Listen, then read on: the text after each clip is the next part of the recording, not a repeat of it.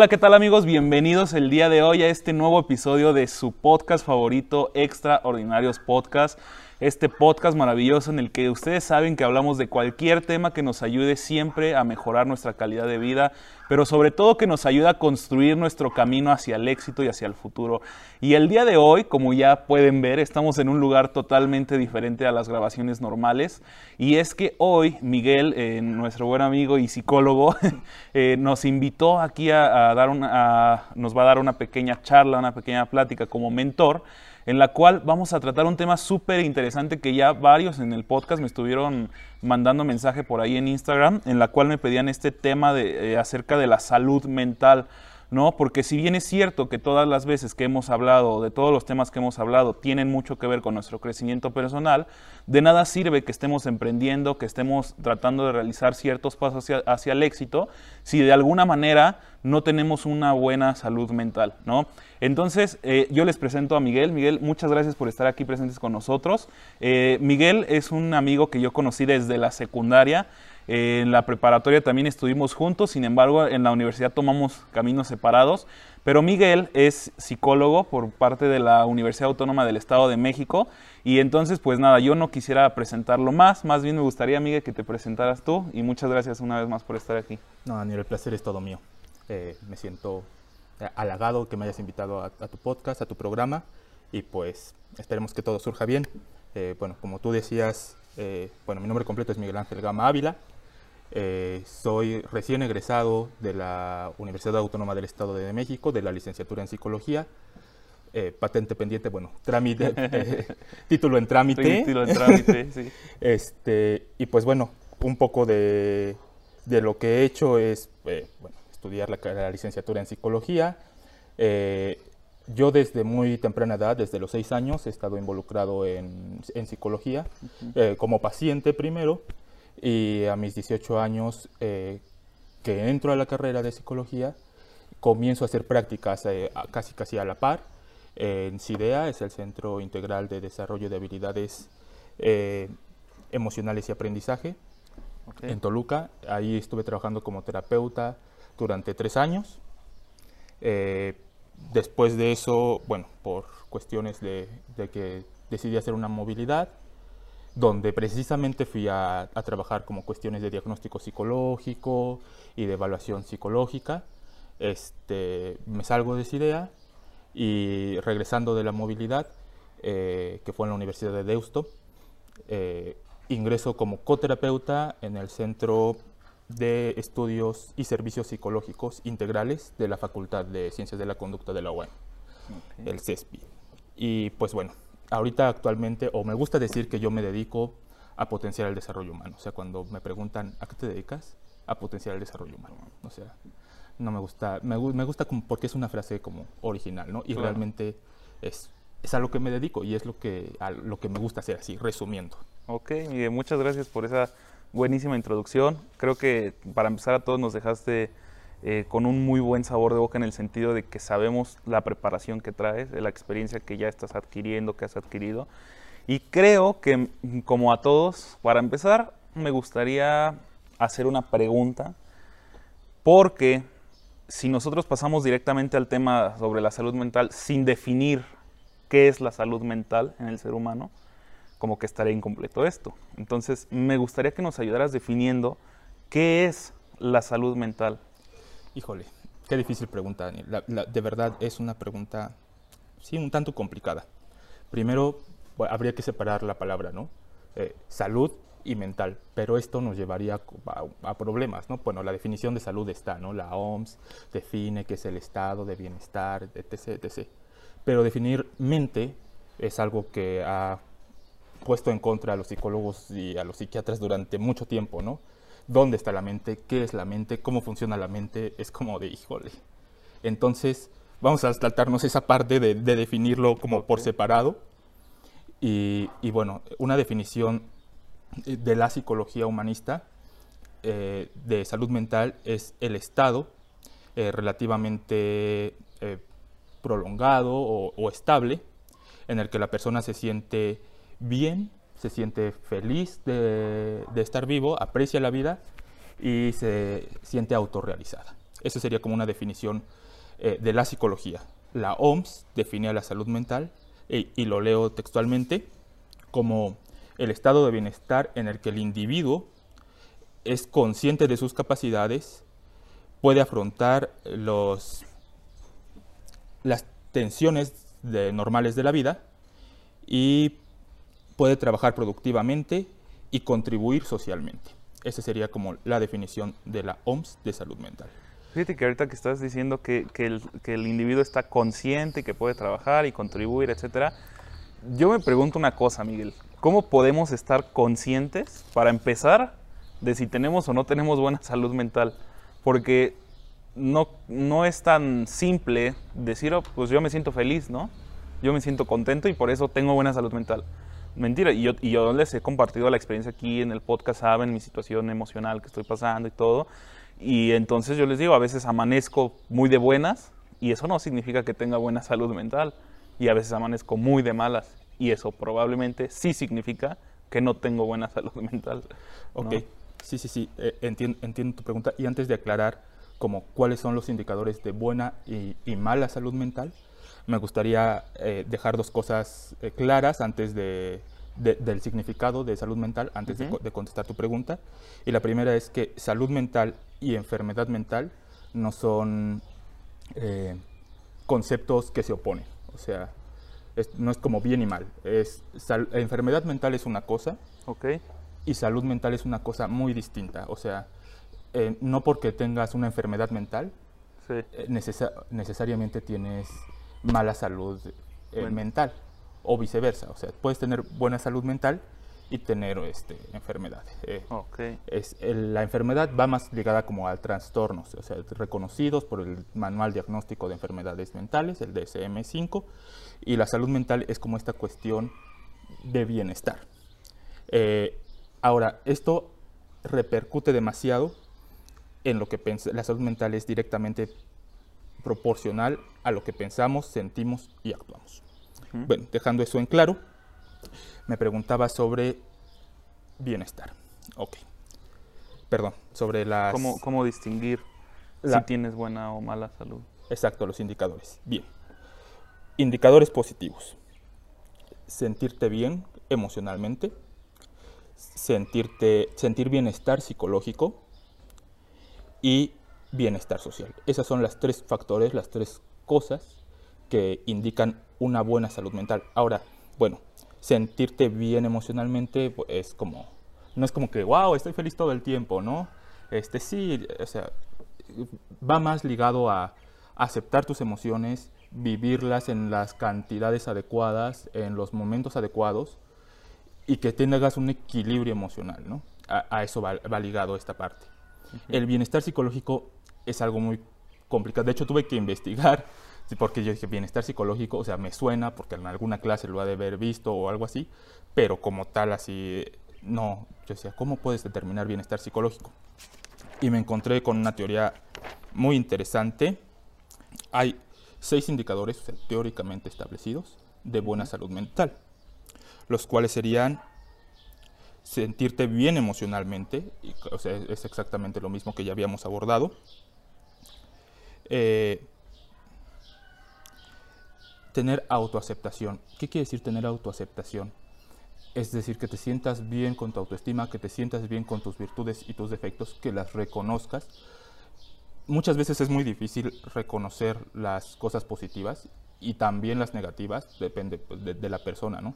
Pero aquí es importante que te sientas cómodo, que digas, ok, eh, soy bueno para cantar, pero soy muy malo en matemáticas y, te, y, te, sientas cómodo con eso, que no te martirices porque, ay, ¿cómo soy malo en matemáticas? O no, no soy bueno, nada. que aceptes estas, esta polaridad.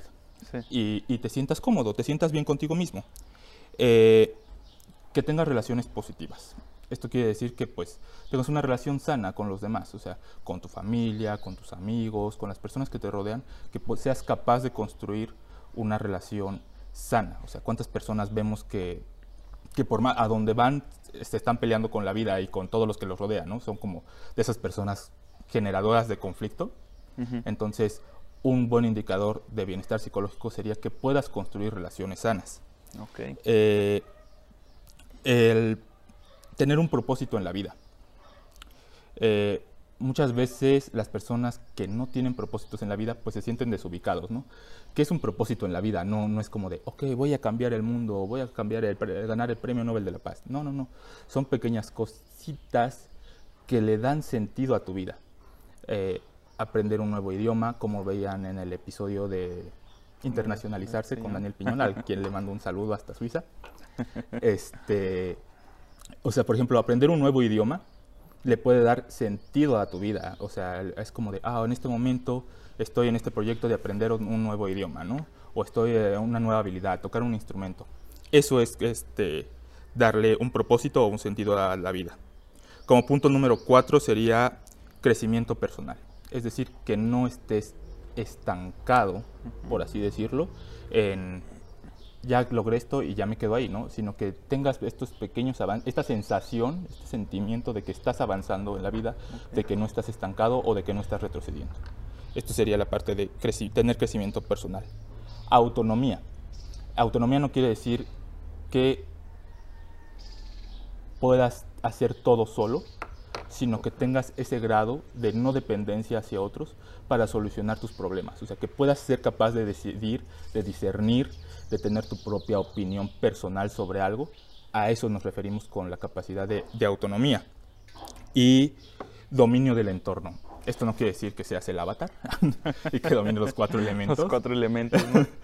Eh, va más ligado con que puedas eh, influir y controlar tu ambiente o, decidir sobre lo que, lo que está sucediendo, cómo te afecta a ti personalmente. Eh, eso sería la parte de, de control del entorno.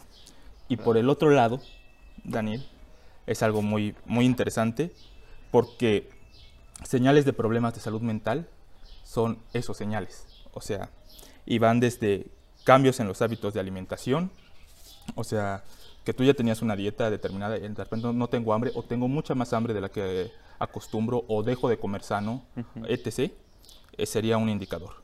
Tener poca energía es otro indicador. Eh, tener un distanciamiento social de las personas con las que disfrutas estar o de las actividades que disfrutas es otro factor de, pues de alarma. Tener enfermedades inexplicables o, molestias inexplicables que dices, ok, ya fui al doctor, ya no, me caí, me duele la pierna, ¿no? O, no comí nada extraño, pero tengo eh, un malestar estomacal increíble, ¿no? Eso que no lo puedes explicar es un indicador. Consumo más de lo normal de alcohol, tabaco o drogas. O sea, porque lo digo por drogas porque pues hay personas que sanamente sí fuman marihuana. Eh, pero consumir más marihuana sería un indicador de problemas de salud mental. O cualquier O cualquiera, o, tabaco, sí, sí, tabaco o alcohol. O sea, pues que te echas una copita el, fin de semana con tus amigos, pero estás acostumbrado a echarte esa copita, eh, no está mal. No está mal, no, no es un, ningún indicador, pero que abuses, que digas, ah, pues yo diario me echo una copita, o bueno, si diario te echas una copita, una copita, voy de acuerdo. Las personas que, que, matan el dolor por medio del alcohol, ¿no? O sea, matan el dolor realmente, entre comillas, porque luego vuelve a, a surgir. efectivamente, también, por ejemplo, otra cosa es como las personas que no pueden dormir y necesitan tomar alcohol para poder dormir. Eso sería como otro indicador. Bueno, sería parte de este indicador. Sí, sí, sí. Oye, ahorita que, estamos comentando esto, aclararle a la audiencia que lógicamente estos temas son temas muy controversiales en muchas partes. O sea, hay, muchos temas que entran en juego, como este tema de las drogas y, y todo eso, ¿no? Entonces, este, pues sí se recomienda que haya cierta discreción para las personas, pero sobre todo, si tú estás escuchando esto, amigo, amiga, yo te invito a que reflexionemos todos juntos en el transcurso de esta plática y vete dando cuenta. Yo creo que sería esta esencial, Miguel, que agarren una listita, ellos mismos vayan escribiendo estos indicadores que acabas de darnos tú, tanto los positivos como los negativos, y tal vez vayan tachando, ¿no? De que este sí lo tengo, este no, este sí. Y eso no significa que con base en eso ustedes vayan a sacar la conclusión de si tienen buena o mala salud mental. Sin embargo, sí sería interesante que si ustedes ven, como dice Miguel, una señal de alarma, al menos busquen ayuda profesional de un psicólogo o un profesional de la salud. Pero, este, ¿hay otras señales, Miguel? Sí, y bueno, retomando tu comentario, eh, bueno, estos que te estoy diciendo, los de problemas de salud mental, solo son eh, como indicadores. Claro. Eh, lo, lo entrecomillamos, eh, porque hay muchos factores, demasiados, que determinan la salud mental. Estos solo son como algunos consejillos. Lo decir básico, como, ¿no? ajá, como, como lo básico.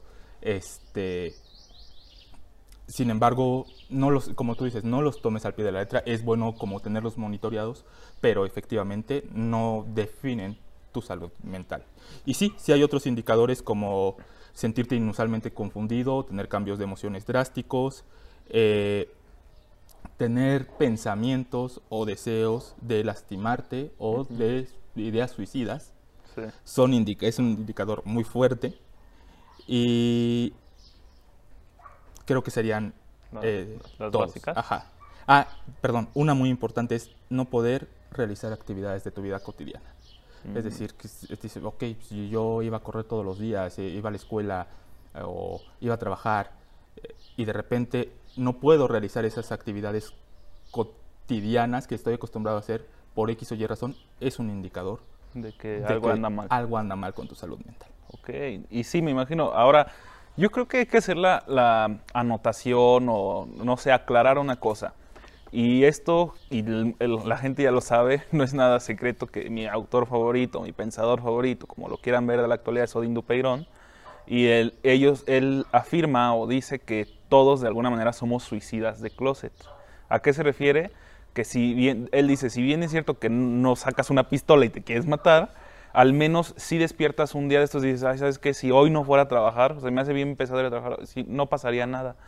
En ese sentido se refiere a suicidas de closet, porque bien lo dices tú. Y este, es una señal de alarma el hecho de que ay, hoy me cuesta pararme a trabajar, hoy me cuesta hacer mis actividades cotidianas, etcétera. Y yo creo, o en mi, en mi punto de vista, todo mundo hemos tenido alguna vez un día así o días, ¿no? Porque pues eh, al menos una vez al año nos pasa o varias veces al año. Pero uh, vuelvo al tema, eso no implica que, seas este, suicida o que de verdad de plano estés muy mal. Todos tenemos estas decadencias, pero en mi punto de vista, creo que sí todos necesitamos estar trabajando nuestra parte emocional o nuestra salud mental constantemente. No, no necesariamente me refiero a ir al, al psicólogo todos los días, pero sí estar trabajando nosotros ¿no? en, en ciertas cosas. ¿no? Y de hecho, Miguel, me gustaría que tal vez nos contaras, porque, porque lógicamente sabemos el lado negativo de una salud, este, de una mala salud mental, no como lo es este hecho de no poder hacer nuestras cosas cotidianas. Pero ¿cuáles serían los beneficios de tener una buena salud mental? Ok, eh, bueno, una acotación de, me, me gustaría que lo llamáramos problemas de salud mental y no como mala salud mental. A lo mejor lo he hecho, pe- pero bueno, es por la cuestión del discurso, pero correctamente debería de ser problemas, Problemas de salud mental. men- de salud mental, o sea, no, no tener mala salud mental. ¿Ok? Este, esa sería la primera. Segundo, ahorita que mencionabas esa parte como de, de sentirte bien, sentirte mal, eh, etc., eh, hay que aclarar esa, esa parte, hacer una, una aclaración muy importante, la cual es, eh, a lo largo de, de nuestra vida, dependiendo nuestro contexto, dependiendo nuestras situaciones, nuestra salud mental va a ir cambiando. Nuestra salud mental no es estática. Por- si presentamos un contexto en el cual, por, por ejemplo, la pandemia, encerrado en tu casa, sin trabajo, sin poder salir con tus amigos, eh, sin rodearte tanto de tus círculos sociales, eh, con problemas económicos que muchas personas están presentando dificultades económicas, obviamente tu salud mental va a verse perjudicada en esta parte. Ahora, si tienes todo en la vida, si te va bien, toda la vida te sonríe, ganas la lotería, obviamente también vas a sentirte de tal o cual manera. Entonces, lo importante aquí sería como ver esta parte de equilibrio, de equilibrio en o, o de ver el contexto y aceptar que nuestra salud mental va a ir fluctuando, depende de nuestro, nuestra situación y nuestro contexto. Ahora, contestando a tu pregunta que era Eh, los beneficios de tener una una salud mental. sal- buena salud mental. Eh, sí, buena salud mental. Ok, Híjole. Los voy a leer. ok, Eh, te ayuda a un buen manejo del estrés. Toma, toma de buenas decisiones. Buena relación con los demás. Te ayuda a trabajar productivamente, a desarrollar tu potencial y estar físicamente saludable. Estos son como eh, los, generales, ¿no? Los que, los que te marcan ahí la teoría, etc. Sin embargo, pensémoslo un poquito más y tener estos factores, y eh, aquí va con, con la parte de del podcast de extraordinarios y de cómo te ayuda a tu proyecto de vida y a, este, esta parte como tan loable que tú estás haciendo a través del podcast, es pensemos la toma de buenas decisiones en, tu, en el emprendimiento. Pensemos eh, el buen manejo del estrés en el trabajo. Eh, también reflexionemos sobre tener buena relación con los demás en los tratos o en los negocios, ¿no? y también pensémoslo en, en, cuestiones más cercanas, ¿no? Con la familia, con los amigos. Realmente tener una buena salud mental es un pilar fundamental para cualquier cosa que tú quieras hacer, ¿no? Porque si andas con un desastre, te tomas malas decisiones, o sea, no vas a poder lograr mucho en tu vida, o bueno, no es que no puedes lograrlo, sino que vas a tener más dificultades para lograr tus metas, tus objetivos o tus sanas relaciones con los demás, a diferencia que, que si tienes eh, buena salud mental. O sea, tienes problemas de salud mental, te va a costar trabajo. Tienes buena salud mental, va a ser más fácil todo. Ok. Y fíjate que justamente este tema que acabas de tocar es muy importante porque si algo hemos como que aprendido de alguna manera aquí en el podcast o a través de los mentores, todo eso, es que la vida, sin lugar a dudas, y al igual como lo comentas que la salud mental es variable en el sentido de que pues cambia de acuerdo a tu entorno, lo mismo en la vida, nuestra vida o nuestras decisiones van cambiando de acuerdo a pues los procesos que pasamos en la misma vida, ¿no? Entonces eso significa que la vida es una vida de constante toma de decisiones, ¿no? O sea, que constantemente tenemos que tomar una decisión. Es más, este, desde que decides respirar, estás tomando una decisión, ¿no? Si, decides respirar o, no. Pero más allá de eso, hay decisiones más importantes que, si bien a veces las tomamos muy a la ligera, pueden tener severas repercusiones para nuestra vida en general. Y ahorita hablábamos de un tema muy delicado, sí es delicado, que es el suicidio pero eso ya es un tema muy fuerte, ¿no? Y, es respetable y yo no me considero como la persona más apta para hablar de eso. Sin embargo, este, yo siempre le he hecho este llamado a las personas, a, la comunidad, de que estén atentas al entorno de sus familiares, amigos, seres queridos, porque eso es una situación muy fuerte. Pero bueno, dejemos eso de lado y regresemos al tema de las decisiones. Qué bueno que tocaste eso porque generalmente tenemos la concepción de que cuando estamos felices, o más bien lo que hacemos es que cuando estamos muy felices, la, gente nos pide cosas y decimos sí a todo. Sí, sí, sí, estoy feliz, sí, sí, sí. Pero hay un dicho por ahí que nunca digas totalmente sí cuando estás muy feliz, pero tampoco tomes una decisión cuando estés muy enojado, ¿no? Porque estando enojado o estando de una manera muy... Mm, pues con problemas de salud mental, digámoslo así, no se toman las mejores decisiones realmente en esta vida, ¿no? Entonces creo que sí es una excelente forma de decirle a la gente, a ver, el día en que tengas que tomar una decisión bastante fuerte o lo que sea para tu vida, primero piensa si estás en la posición correcta en cuanto a tu salud mental para poder tomar esa decisión. Sí, efectivamente, bueno, dos, este, dos cuestiones. La primera que se me olvidó comentar hace, hace un momento, que estabas hablando sobre esta parte de, del autor Ovidio. Ah, Odín Duperón. Odín Duperón, que decías que todos somos suicidas de closet. Yo lo complementaría con lo que dice Sigmund Freud, de pulsión de vida y pulsión de muerte, ¿no? O sea, todos tenemos esta dualidad constructiva y destructiva. Aquí lo importante es qué te domina en ti, si destruirte o construirte, ¿no? Eh, es importante hacer esa aclaración, pero verlo desde que todos tenemos esa dualidad. De, o sea, por ejemplo, a lo mejor no, no quiero matarme, ¿no? Pero fumo a montón, este, no duermo bien. Entonces, eso, eso se podría considerar un poco suicida.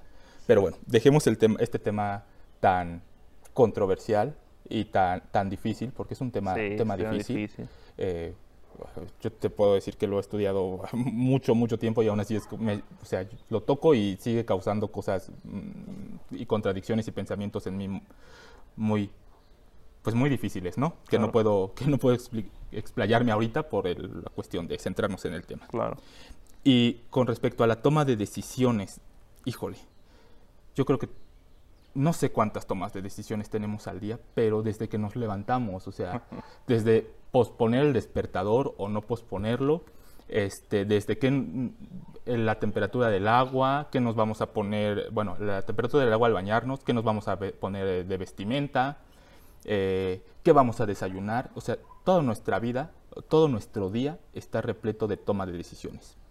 Y con respecto a tener una buena salud mental eh, a la hora de tomar una decisión importante, yo, bueno, es una pequeña anécdota, eh, no personal, claro, pero una amiga de, de mi mamá, eh, cada vez que tiene que tomar una decisión importante y se está envuelta con un conflicto emocional, porque muchas veces las tomas de decisiones tienen un factor emocional muy importante, ¿no? Claro.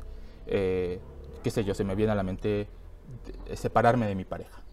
O sea, dices, mm, es que lo quiero, pero es que ya no está funcionando, y es que si lo dejamos aquí, en lugar de sernos más... O sea, tiene, tiene una implicación emocional muy fuerte que obviamente afecta a tu salud mental. Esta amiga de mi mamá, antes de tomar eh, una decisión así, que tiene carga emocional fuerte, se toma un descanso. Así, así, literalmente. Es, se va de vacaciones, sola, a pensar en, o sea, a distraerse y después a pensar en su problema y ya llega al lugar y resuelve el problema. Digo, es una experiencia, a ella le funciona, habrá quien no, o habrá quien no tenga las posibilidades, etc. Pero toma ese tiempo para descansarse, para calmar sus ideas, para estabilizar un poco su salud mental, para luego tomar las decisiones. Entonces, yo sí consideraría importante que la toma de decisiones importantes, más yo sí consideraría trascendental, que la toma de decisiones importantes no sea cuando tienes un problema o, tu salud eh, mental está comprometida. Ah, okay. Wow, eso está buenísimo, Miguel. Y aprovechando, aprovechando todo este tema, Miguel, me gustaría regresar un poquito antes de seguir avanzando en todo esto del tema de la salud mental, porque seguramente hay mucha gente que, y bueno, me incluyo, claro, escuchamos muchos mitos o muchas cosas que no, no son parte en sí de lo que es la salud mental, ¿no? no sé si hay algunos mitos que tú reconozcas que digas, estos son mitos, esto no, no le hagan caso a esto, son mitos de la salud mental. ¿O qué cosas tú nos recomendarías sí hacerle caso y qué no? Ok, claro que sí. Bueno, pues yo diría que existen varios mitos sobre la salud mental. O sea, más que nada son como paradigmas que las personas tienen sobre, sobre esta salud, pues sobre la salud mental yo identifico seis, principales, eh, los cuales serían, uno, los problemas de salud mental no me afectan. O sea, muchas personas es como de, no, no, o sea, ahorita si me siento triste, o sea, eso no importa, ¿no? O sea, ahorita quiero seguir y quiero eh, seguir en el trabajo, o quiero seguir en, esta parte de emprendimiento, etc., etc., a mí no me afectan. O yo tengo un, buen contexto, eh, me va bien, eh, tengo posibilidad económica, mi familia me ama, no me afectan los problemas de salud mental. Falso. Los problemas de salud mental son más comunes de lo que te puedas imaginar. Estamos hablando de que en 2014 se hizo un estudio de que uno de cada cinco personas presenta problemas de salud mental en la edad adulta. Entonces, es algo súper común, hay que tenerlo presente que cualquiera, el presidente o el papa o la mujer más guapa, puede tener problemas de salud mental. O sea, no depende de nosotros eh, decir si me afecta o no me afecta. A todos, en algún punto de nuestra vida, eh, nos va a afectar o vamos a tener problemas con nuestra salud mental. Ese sería el primer mito. El segundo, los niños no presentan problemas de salud mental. Dices, ah, es niño, no sé. No, no. Son felices siempre. sí, sí, claro. Eh, o es un bebé, ¿qué problemas puede tener un bebé? ¿Qué crees que sí? Todo, a lo largo de la vida, todo ser humano, bebé, niño, adolescente, adulto, adulto mayor, anciano, todos, absolutamente todos, tenemos salud mental y como tenemos salud mental, tenemos problemas de salud mental. Eh, en, la, en la cuestión de los niños, lo que pasa es que no los presentan de la misma manera que nosotros. O sea, si están tristes, no se van a poner a llorar y decir, ay, qué triste es la vida ¿por qué me toca esto a mí? este, sino que los presentan de otra manera. Una maestra en la facultad nos decía así como de, existe depresión en los niños. Y yo, ¿cómo que depresión en los niños, no? Pues sí, lo que pasa es que no lo, no lo manifiestan como nosotros, así con falta de energía, con apatía, etc. Lo manifiestan cuando un niño tiene mucha actividad, o sea, que no para, que no, y no es hiperactivo, es, puede ser o es un síntoma de, de, esta depresión que tiene, ¿no? Entonces, los problemas mentales nos afectan a todos. Okay. Ese sería el segundo mito. Un tercer mito sería eh, las personas con problemas de salud mental pueden, pueden deshacerse de ellos y es más como un problema de, la personalidad y del carácter.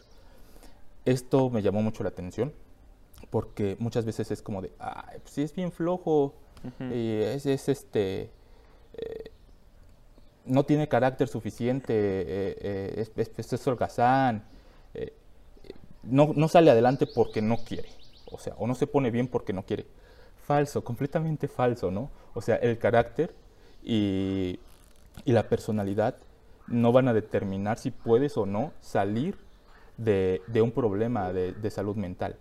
De hecho, muchos de los problemas de salud mental, y esto lo dice la psicología comunitaria, eh, depende de la relación que tienes con otros. Es decir, si, si no hay quien me apoye, sea profesional o no, va a influir en cómo resuelvo este problema de salud mental. Entonces, las personas por sí mismas difícilmente o en el menor de los casos van a poder resolver sus problemas de salud mental. Luego, otro mito que, que, es muy curioso, ¿sabes? Porque, eh, bueno, como, como psicólogo y como en esta parte de enfocarme a la psicología clínica, para mí la terapia es lo máximo, ¿no? Es como de, eh, yo, todo el mundo es como, ve a terapia, ve a terapia, vayan todos a terapia. Además de que ganamos dinero, pues ayudamos y hacemos un mundo mejor y más feliz. Este, pero muchas de las personas ven la terapia como algo, eh, una pérdida de tiempo. Incluso un tabú, ¿no? Llegan a verlo como un tabú. Exacto, hay personas que, que no se, o sea, piden horarios tan extraños o llegan casi casi disfrazados a terapia porque, porque ¿cómo los van a ver en el loquero? Claro. este, o por qué le voy a contar mis problemas a un, a un extraño, ¿no? O sea, e, él, que, sea, solo va a decir, ah, sí, con eso cómo te sientes. No, de verdad que no es eso. O sea, la terapia es algo necesario eh, cuando tienes problemas de salud mental. Para nada es una pérdida de tiempo. Y lo que aprendas o lo que ganes en psicoterapia no va a ser lo mismo que si tienes, o sea, no, no, digo que sea malo, pero no es lo mismo que, por ejemplo, leerte un libro de autoayuda o, buscar en otras cuestiones como alineación de chakras o, qué sé yo, la, parte de, tu salud mental o, con medicamentos, ¿no? Así como de, ah, me siento mal, no sé, una amiga me decía que con aspirinas o algo así, hay personas que se sienten tristes y toman una aspirina y ya se sienten mejor. No, o sea, sí la parte médica por un psiquiatra, cuando tienes un trastorno mental, sí ayuda mucho a tu salud mental. Sí. Pero más allá de que puedas resolverlo a pastillas o a chochitos, no, no se puede. Claro. Eh, bien, otro, un quinto mito sería, no puedo hacer nada por una persona con problemas de salud mental, porque, por ejemplo, hay personas que dicen, no, ¿yo qué puedo hacer? Es, es muy relativo, ¿sabes? Porque tú no sabes un hola, un cómo estás, el escuchar a alguien que tiene un problema sin que seas nada, simplemente con que digas, te escucho, ¿no? O sea, sí, quéjate conmigo. O, aquí tienes un nombre en cual llorar.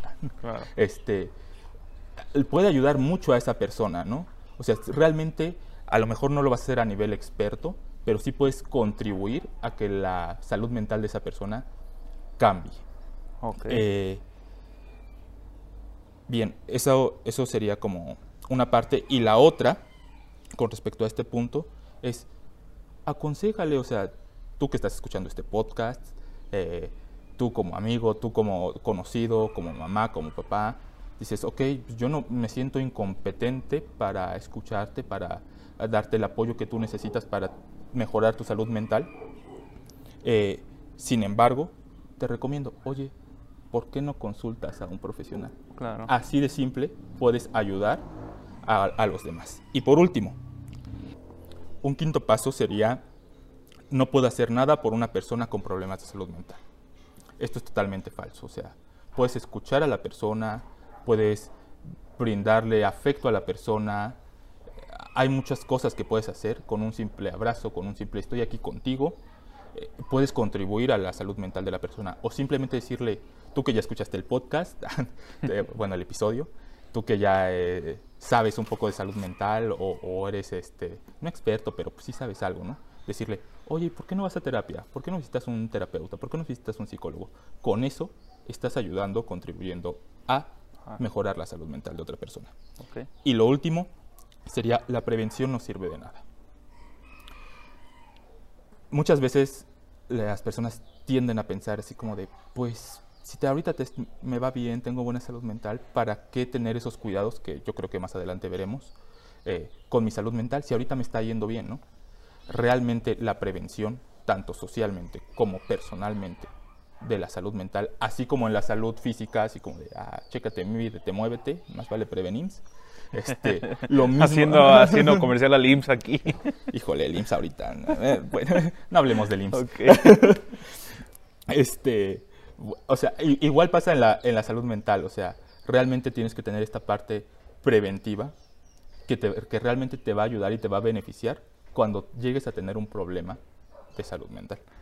O, eh, o sea, este último punto, quiero pensar que te refieres a que, o sea, la gente dice que cuando está feliz no necesita, por ejemplo, ir a terapia, ¿no? Es un ejemplo. Y cuando en realidad sí lo necesitas por, por un tema de prevención, por un tema de... eh, decía este autor que te comento, Odindo Perón, decía, es que la terapia es canasta básica, es, es compras tu leche, tus huevos y vas a terapia. o sea, es canasta básica de siempre, ¿no? Sí, fí- fíjate que un paciente decía, porque estaba convenciendo a alguien, de, alguien cercano a él de acudir a terapia. Dice, y es que no quiere porque me dice que no tiene problema. Y yo así, eh, yo así nada más escuchaba, ¿no?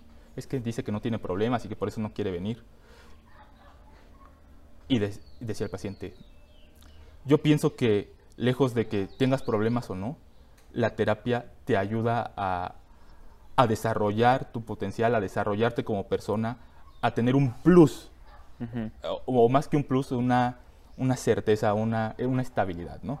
O sea, no digo que todos necesiten terapia ni en todo momento, pero sí que hagan cuestiones como, pues no sé, eh, reconocer sus emociones, validarlas, tener eh, eh, en cuenta este chequeo de que, habíamos dicho anteriormente, ¿no? Como de eh, estar activo físicamente, comer saludablemente, ver si tienes o no energía, rodearte de personas o de relaciones saludables, este tipo de cosas, mantenerlas como en prevención, en ver que estén bien o incluso en ir a terapia, son esta parte de prevención. O sea, incluso así, no, no porque no tenga problemas ahorita, no voy a ir a terapia. O sea, a lo mejor, y esto, esto me sorprendería mucho, a mí nunca me ha pasado, eh, pero me encantaría que alguna vez me pasara, que alguien llegara, eh, ¿cuál es su motivo de consulta?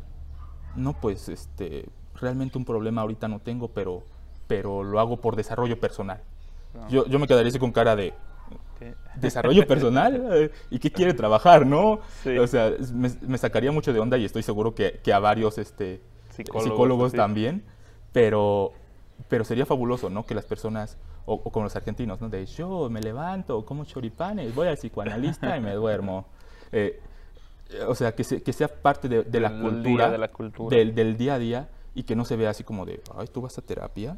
O sea, Sí. en, en la facultad de psicología es como súper común, así que, o sea, es- veía una película que decía, ¿cuántas, cuántas frases empiezan con, eh, dijo mi terapeuta? Pero en la facultad de psicología, o sea, s- tiro por viaje, o sea, nuestras pláticas son, estaba hablando con mi terapeuta el otro día y me dijo que, o sea, muchas de nuestras pláticas son así, porque para nosotros es algo normal, porque tenemos que tener ese proceso. Sí. Pero sería más que increíble que la sociedad en general normalizara esta parte de la psicoterapia. Y de hecho, ya ves eh, este tema que está en redes sociales, los memes de normalicen tal cosa, ¿no? Normalicen, normalicen ser fiel en la relación, bla, bla. Y realmente es que suena chistoso, pero sí es cierto, ¿no? Desgraciadamente tenemos esta parte de creer, como bien dijiste tú hace rato la palabra y el mundo lo dice así, a la loquera. ¿Vas a la, lo- ay, vas a la loquera? ¿Vas al loquero? No, no voy al loquero, voy a desarrollarme personalmente, voy a, voy a crecer, aprender a controlar mis emociones, etcétera, etcétera. De todos estos temas que tú tocaste, Miguel, salieron, salen muchos temas. O sea, si nos agarramos hablando de cada uno, yo creo que nos extendemos todo el día hablando. Pero hay dos o tres puntos por ahí que me sonaron muchísimo. El primero tiene que ver con el, creo que cuarto punto, no, quinto punto que tocaste, el quinto mito, algo así de, de yo no puedo hacer nada. Por eso eh, creo que, y, y siempre se los he dicho, a las personas nos hace falta empatía. Nos hace falta muchísima empatía para comprender. Bueno, mira, sobre todo pasa porque lógicamente cada una de las personas tenemos ocupaciones en nuestra día a día. Todo mundo tenemos trabajo, todo mundo tenemos a lo mejor alguien que mantener o, o nosotros mismos simplemente, ¿no? Cubrir nuestras necesidades básicas y, otras necesidades que tengamos. Pero vuelvo al tema que tenía que ver con, con estar al pendiente de tu entorno y es que hay personas que, bien dijiste tú, a lo mejor lo único que quieren es que las escuches. Lo único que quieren es de repente un abrazo, ¿no? Que, les digas aquí estoy, va a estar todo bien.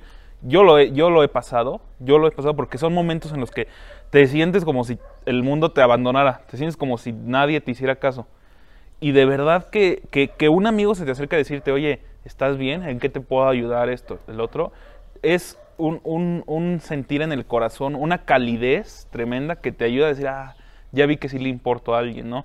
Y desde ahí parte el hecho de que ah, este, esta misma persona te diga, puedes ir a terapia, ¿por qué no vas a terapia? ¿No?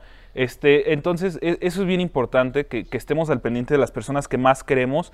Y eh, creo que el cuarto punto que tú comentaste, que de hecho este, ya iba a ser a un, a un punto clave que, que a mí me interesa muchísimo, porque, mira, para empezar dijiste que no, el hecho de que leas un libro de autoayuda no significa que ya estemos bien este, mentalmente, lo cual estoy totalmente de acuerdo contigo, ¿no?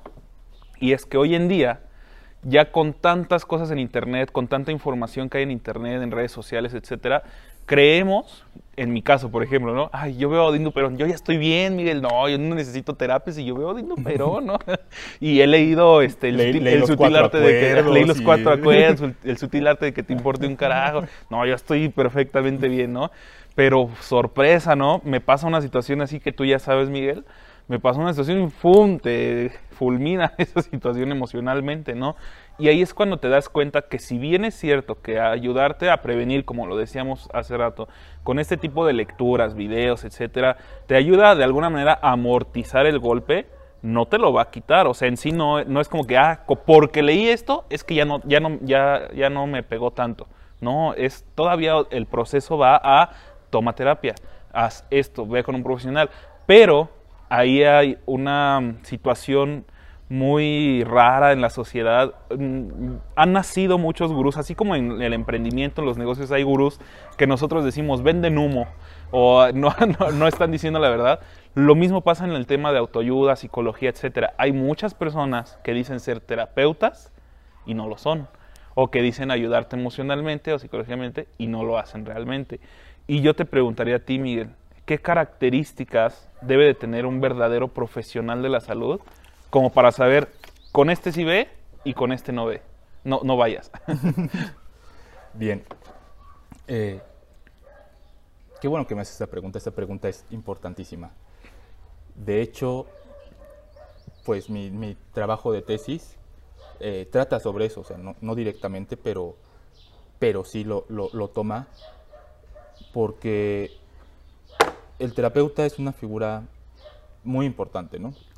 Y yo, bueno, eh, ahí en el trabajo veíamos que, que muchos de, bueno, la, la carrera de psicoterapia o de la profesión de psicoterapeuta proviene desde los magos, los chamanes, los curanderos, este, los sacerdotes, los magos. Ellos anteriormente hacían el trabajo eh, terapéutico, no la- no la psicoterapia, el trabajo terapéutico. Bueno, a propósito de que te comentaba esto de, de los chamanes y, y demás, eh, de cómo surge la profesión de la psicoterapia, eh, hay, que, hay que aclarar que el concepto de salud mental, es un, un pequeño paréntesis histórico, evoluciona eh, más o menos desde el siglo XVIII, antes de, durante el siglo XVIII y, y antes, salud mental era eh, no tener enfermedades mentales, Claro. no tener trastornos mentales, es decir, si no tenías esto, estabas saludable, que es lo mismo a decir, ok, yo te veo bien, entonces estás saludablemente sin saber que tienes algún problema interno, no o sea, qué sé yo, por, por ponernos dramáticos, eh, yo te veo bien, pero eh, no sé si tienes cáncer, ¿no? Eh, era exactamente lo mismo a decir eso, o sea, no tienes problemas de salud, de trastornos eh, mentales, entonces tiene salud mental. Después de eso cambia drásticamente el concepto de, de salud mental con, con Sigmund Freud. eh, este tipo incursionó en todo, pero este, o sea, él nota que hay problemas más que esos simples este, trastornos graves de, de la, eh, de la mente, o sea, hay, hay problemas más, más pequeños, ¿no? Y establece lo que se denomina la cura hablada o talking cure, eh, eh, que es decir, vamos, tus problemas se pueden solucionar a través de que platiquemos, a través de que me los cuentes, de que hables, sin que te tenga que hipnotizar, sin que te tenga que aplicar una lobotomía, sin que te tenga que dar choques eléctricos, que esto era lo que hacía la medicina para solucionar los problemas de salud mental, ¿no? Claro. Entonces eh, Freud dice, ok, no, se pueden solucionar hablando. De ahí, este, un factor muy importante fue la Segunda Guerra Mundial, sobre todo en Estados Unidos. Es decir, cuando regresan todos los soldados que estuvieron en batalla a, a Estados Unidos, obviamente no regresaron tan felices, y Felices, co- claro. como se habían ido, ¿no? O sea, tenían problemas para dormir, tenían problemas para conciliar el sueño, te- habían sufrido pérdidas de, bra- de, de miembros o de, o de un amigo cercano, o qué sé yo. Eso, pues obviamente les generaba malestares y problemas de salud mental. Entonces, lo que empiezan a hacer es, eh, primero recurren al psicoanálisis, pero después la psicología descubre que pues, el psicoanálisis no es tan científico y, de- y etc, etc. Se pelean, por así decirlo. O sea, la psicología no acepta esta parte psicoanalítica. Eh, la psiquiatría sí lo acepta. Eh, pero bueno, ahí hay una discusión psicología-psiquiatría de que nosotros damos terapia, nosotros, nosotros somos quienes verdaderamente damos la terapia, dicen los psiquiatras. Se establece que los psicólogos pueden dar terapia, por fin. Eh, con esto, la psicología científica eh, empieza a desarrollar sus propios métodos y surge la psicología humanista, que después, bueno, hay una evolución que es la psicología positiva. La psicología humanista se preocupa por cosas que antes no se, no nos- nadie se había preocupado. Digamos que es el segundo paso. Eh, nadie se había preocupado, o sea, en, en psicología, por la felicidad, por la trascendencia, por la autorrealización. Aquí está, o sea, bien muy marcado, este, Rogers y Maslow, ¿no? Con, su famosa pirámide. Pues, eran cosas que todo mundo ignoraba, o sea, que, que nadie le importaban, que tu creatividad, tu felicidad, n- n- a la psicología no le importaba eso. Ellos dicen, ok, es algo importante. Y estableciendo eso como importante, empieza a tomarse en cuenta, eh, en- más o menos en los años 50, la importancia de la salud mental como la hemos estado platicando. Es decir, esta, ya no es esta ausencia de, de trastornos mentales, ya no es que estés loquito, ya no es... Ya, no se trata con shocks. Ya, exacto. Eh, y además, no, no nos preocupamos no solo porque no tengas un- una enfermedad o porque te sientas bien, ¿no? Sino además porque trasciendas, porque te autorrealices, porque te sientas de una manera, porque tengas este bienestar psicológico. Wow. Entonces, esa es, esa es la historia. Y continuando con, con la pregunta, cierro el paréntesis, Claro. este, los profesionales de la, de la salud mental, yo, yo te diría que son dos. Y tienen como característica principal un título universitario, en psicología o en medicina. Pero no cualquier psicólogo ni cualquier médico. Una o sea, aparte de ese título, es una especialidad en psicología clínica o en psicoterapia. Y eh, del lado de los médicos es una especialidad en psiquiatría. Son los dos profesionales que te van, o sea, son los profesionales aquí, o sea, los certificados, los que tienen eh, la estrellita, los que te ve con él, ¿no? O sea, si- por ejemplo, si tú te fracturas un hueso, no vas con el cardiólogo. o, Ok. o- o vas con, bueno, muchas personas sí van con la, la señora que, so- la que soba huesos.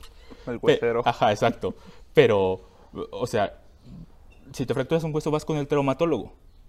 Si tienes problemas de salud mental, vas con el psiquiatra o con el psicoterapeuta.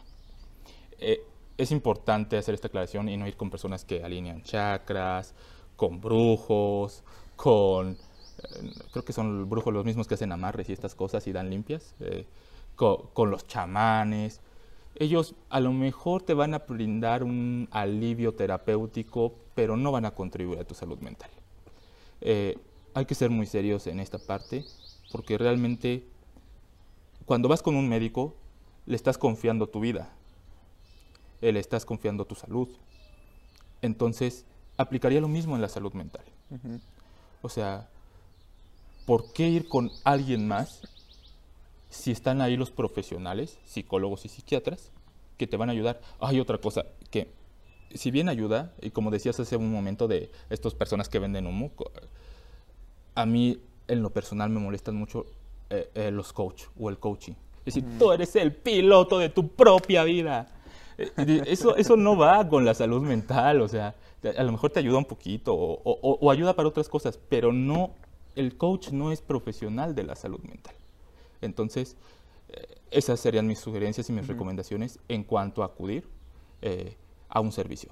Ok, fíjate, tocaste varios temas y me gustaría, por ejemplo, aclarar, o bueno, más bien entrar a también este tema que, dijiste acerca de, que hay ciertas personas que el, equivalente a el huesero en psicología, pues son todas estas personas que dicen dar terapia, pero sin un título psicológico o de medicina que comentaste, ¿no? y yo, yo he ido con personas así, no con brujos ni chamanes, no, pero son terapeutas al final del día, entonces, pero sí tiene razón Miguel en, en algo, este, yo lo veo igual como una pirámide, de alguna manera, no pónganle ustedes la cantidad de escalones que le quieran poner. Al final del día, el psicólogo lo que, lo que tiene que hacer es, si estás hasta abajo o más abajo de la pirámide, pues te tiene que llevar a la punta, no, no necesariamente él, sino que te ayuda en ese camino, te ayuda en ese camino a llegar a la, a la punta de la pirámide. En cambio, si tú vas con un terapeuta sin un estudio este, profesional, aquí, hay que aclarar una parte. Si acaso te llega a, la mitad. Ellos no son terapeutas. No, me refiero a que se hacen llamar terapeutas. ellos, ellos dicen, ah, se ponen el título de terapeuta, pero no son terapeutas. terapeuta es psicólogo, psiquiatra con especialidades eh, en psiquiatría o en psicología clínica. Ellos. Yo hago esa aclaración porque digo, lógicamente así en los pueblos sobre todo, digo, también hay en las ciudades, no digo que no, pero sobre todo en los pueblos, este, se hacen llamar terapeutas, ¿no? O sea, dicen, ah, yo soy terapeuta, ¿sí, no? Este, entonces, eh, de alguna manera ellos te llevan, si acaso te llevan como que a la mitad o un poquito menos de la pirámide, pero ya no pasas de ahí porque necesitas un trabajo más profesional, más, eh, más centrado, digámoslo de alguna manera, ¿no? Y sí es cierto, muchas veces cuando vas con este tipo de personas suele pasar que te hablan de otros temas que aclaro, yo no estoy en contra de ellos, yo no estoy, ah, en el caso de los chakras, por ejemplo, y de todo esto de las energías y esto, yo no me meto en problemas, simplemente este, en un una cuestión profesional o, o, psicológica, clínica real, esos temas como que quedan fuera, ¿no? O sea, quedan aparte, de que si tú quieres creer, créelo, pero pero esto no entra aquí. Efectivamente. y, y, bueno, eh, complementando lo que estás diciendo, que estoy completamente de acuerdo, eh, vamos, el, terapeuta, el psicoterapeuta pasa años formándose, ¿no?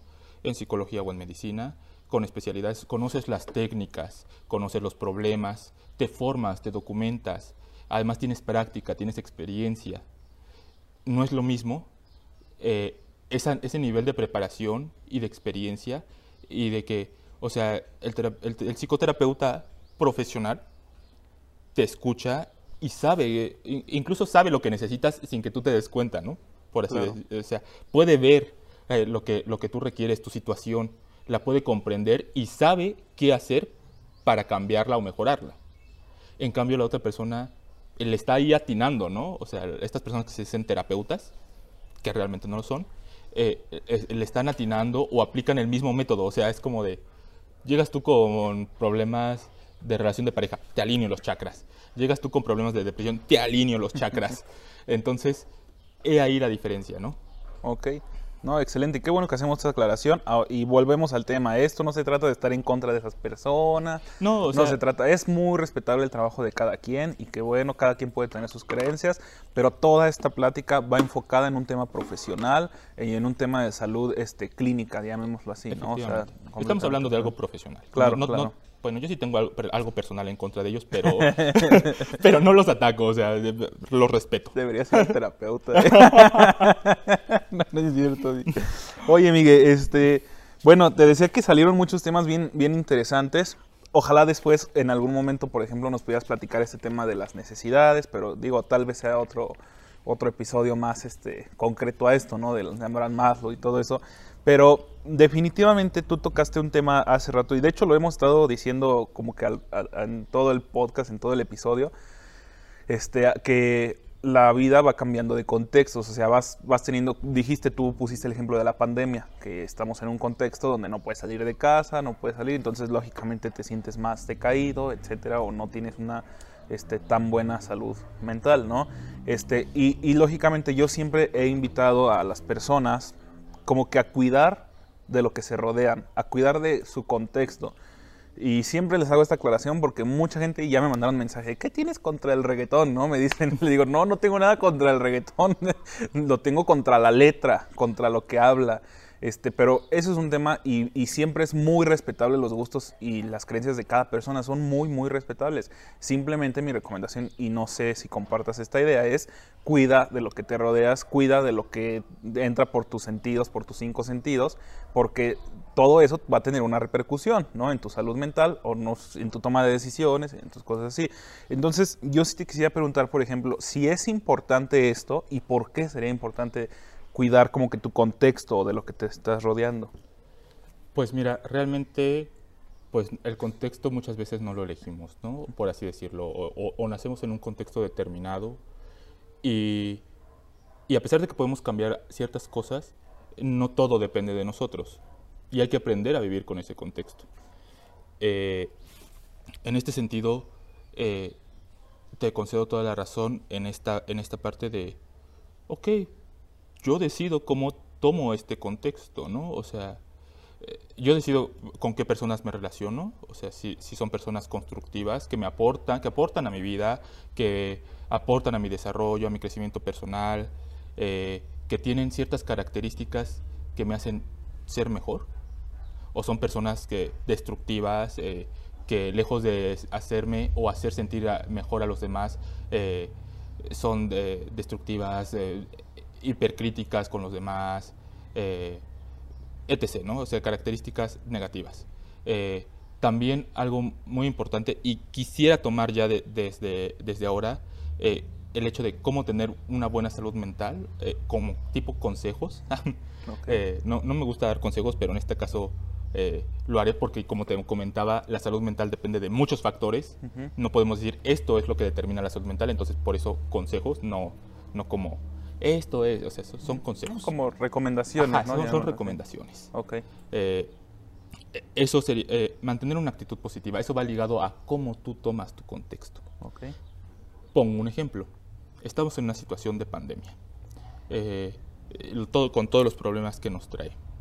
Sin embargo, eh, yo decido primero cómo lo tomo. Eh, eh, es cómo respondo a esta, a esta situación. Si me deprimo y, lloriqueo porque este, me está yendo mal en X área, o pues busco una solución, una alternativa. Otra, bueno, una cosa que me gusta mucho de, de, este punto también, de mantener una actitud positiva, no quiere decir que lo vayamos a hacer todo el tiempo, ¿no? Porque pues, hay situaciones que dicen, ¿y esto qué le saco de positivo? Pero yo estoy acostumbrado a hacer un ejercicio de, ok, y de esta situación que yo estoy viendo ahorita como tan negativa y tan mala, ¿qué estoy aprendiendo? ¿Qué es lo que me deja esta situación de importante? Eh, por ejemplo, la pandemia. ¿A mí qué me, me, ha dejado de importante? O sea, lejos de que no, no tuve graduación, eh, qué sé yo, ¿no? Es, tuve tiempo para desarrollar mi tesis. Eh, las materias no fueron tan exigentes como lo, son en la cuestión este, escolarizada pude convivir con mi familia, tomé un descanso, tengo un momento de planeación eh, hacia el futuro, eh, puedo cuidar de mi salud física y mental. Entonces, hay dentro de todas las este, circunstancias de vida, podemos encontrar pros y contras. Depende de nosotros encontrarlas y verlas. Otro consejillo para eh, cuidar tu salud mental es practicar la gratitud. esto suena muy, muy raro, pero lo traduciría eh, en, lo siguiente. Carl Sagan hacía una reflexión, es un video muy lindo, yo lloro cada vez que lo veo, que se llama ese pequeño punto azul, ¿no? Entonces, cuando se lanzaron una misión espacial, no sé qué satélite o no sé qué telescopio lanzaron al espacio, dijeron, ok, denle la vuelta. Decían, "E- e- ese pequeño punto azul, o sea, la Tierra, es el lugar donde todas las personas, o sea, eh, emperadores, guerreros, villanos, hemos vivido y nos hemos desarrollado. Es nuestro hogar, es la civilización humana, es donde hay agua, o sea, ¿en cuántos planetas, por lo menos de los que se han estudiado, hay vida? O sea, solamente en el nuestro, en ese pequeño punto azul. Y si pensamos desde esa perspectiva, la gratitud de poder existir, de poder despertar el día a día, de poder contar eh, con lo que cuentes, ¿no? ¿Qué sé yo? Con tu familia, con tu trabajo, con... Diga, ¿cuál es la, la probabilidad de que, rea- que- de que estés viviendo eso? De que, lo que, o sea, de que, de que eso sea real. Entonces, si lo vemos desde esa perspectiva, pues dices, ok, o sea, aunque el mundo esté del... Pero mira, o sea, estamos vivos, Estamos ¿no? vivos. O sea, aunque la política nacional esté despedazada, estamos vivos. ¿Cuál es la probabilidad de que hayamos nacido en México? O sea, de, de sentirte mexicano o sentirte latinoamericano. Eh, entonces, da, da una perspectiva diferente y ayuda, si lo concientizas, a tu salud mental. Otro consejo es, cuida tu salud física. Ya lo decían los griegos, ¿no? O sea, eh, tomando lo de la historia de la, de la salud mental, yo creo que esto también entra, ¿no? Además, Esos griegos también influyeron en todo, o sea, todo, todo empieza en Grecia, o sea, la historia de cualquier ciencia y todo empieza cuando los griegos, ellos ya lo decían, mente sana en cuerpo sano.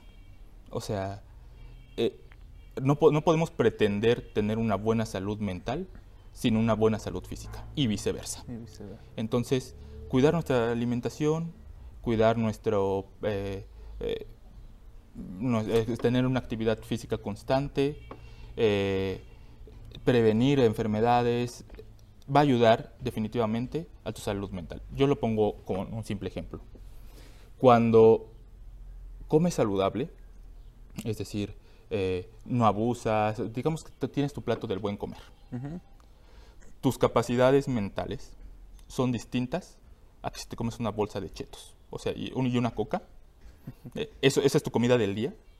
O sea, piensas diferente. O sea, por ejemplo, tu intestino se pone perezoso, tu mente es como de, "Ah", a que si te comes una rebanadita de salmón, bueno, un, un medallón de salmón con ensaladita y arroz, tu mente está como de... "Uh", y ves más posibilidades, ves más opciones. Entonces, por eso es importante eh, cuidar también la salud física Ok.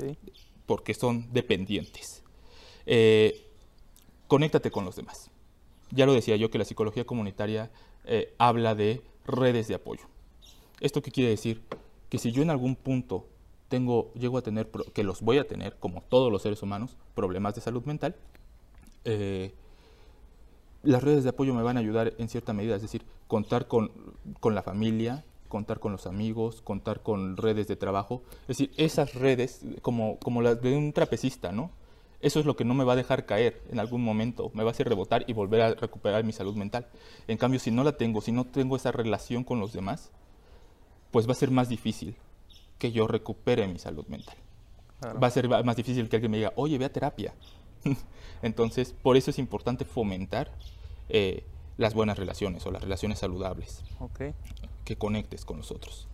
Eh, desarrollar un propósito de vida. Eh, ya, lo, ya, lo, ya lo había yo mencionado, pero esto ayuda demasiado a tu vida, ¿no? O sea, eh, bueno, pongo de ejemplo lo que... algo personal, ¿no?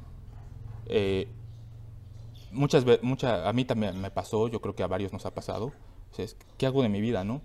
¿Qué, para, dónde, ¿Para dónde camino? ¿Para dónde avanzo? O sea, sé que quiero avanzar, pero no sé para, para dónde. Entonces, cuando yo decidí que mi objetivo de vida iba a ser eh, potenciar el desarrollo humano, entonces pude tener una visión más clara, ¿no? Y no te digo que me levanto todos los días así como de, voy a potenciar el desarrollo humano, ¿no? Pero hay momentos en los que digo, ok, eh, que en mi toma de decisiones, ¿esto ayuda a potenciar el desarrollo humano? Tanto en los demás como en mí, o no ayuda. Entonces, eh, darle ese sentido a tu vida, pues va, va a ayudarte a guiar, a que sea la cosa más fácil, más llevadera. Claro.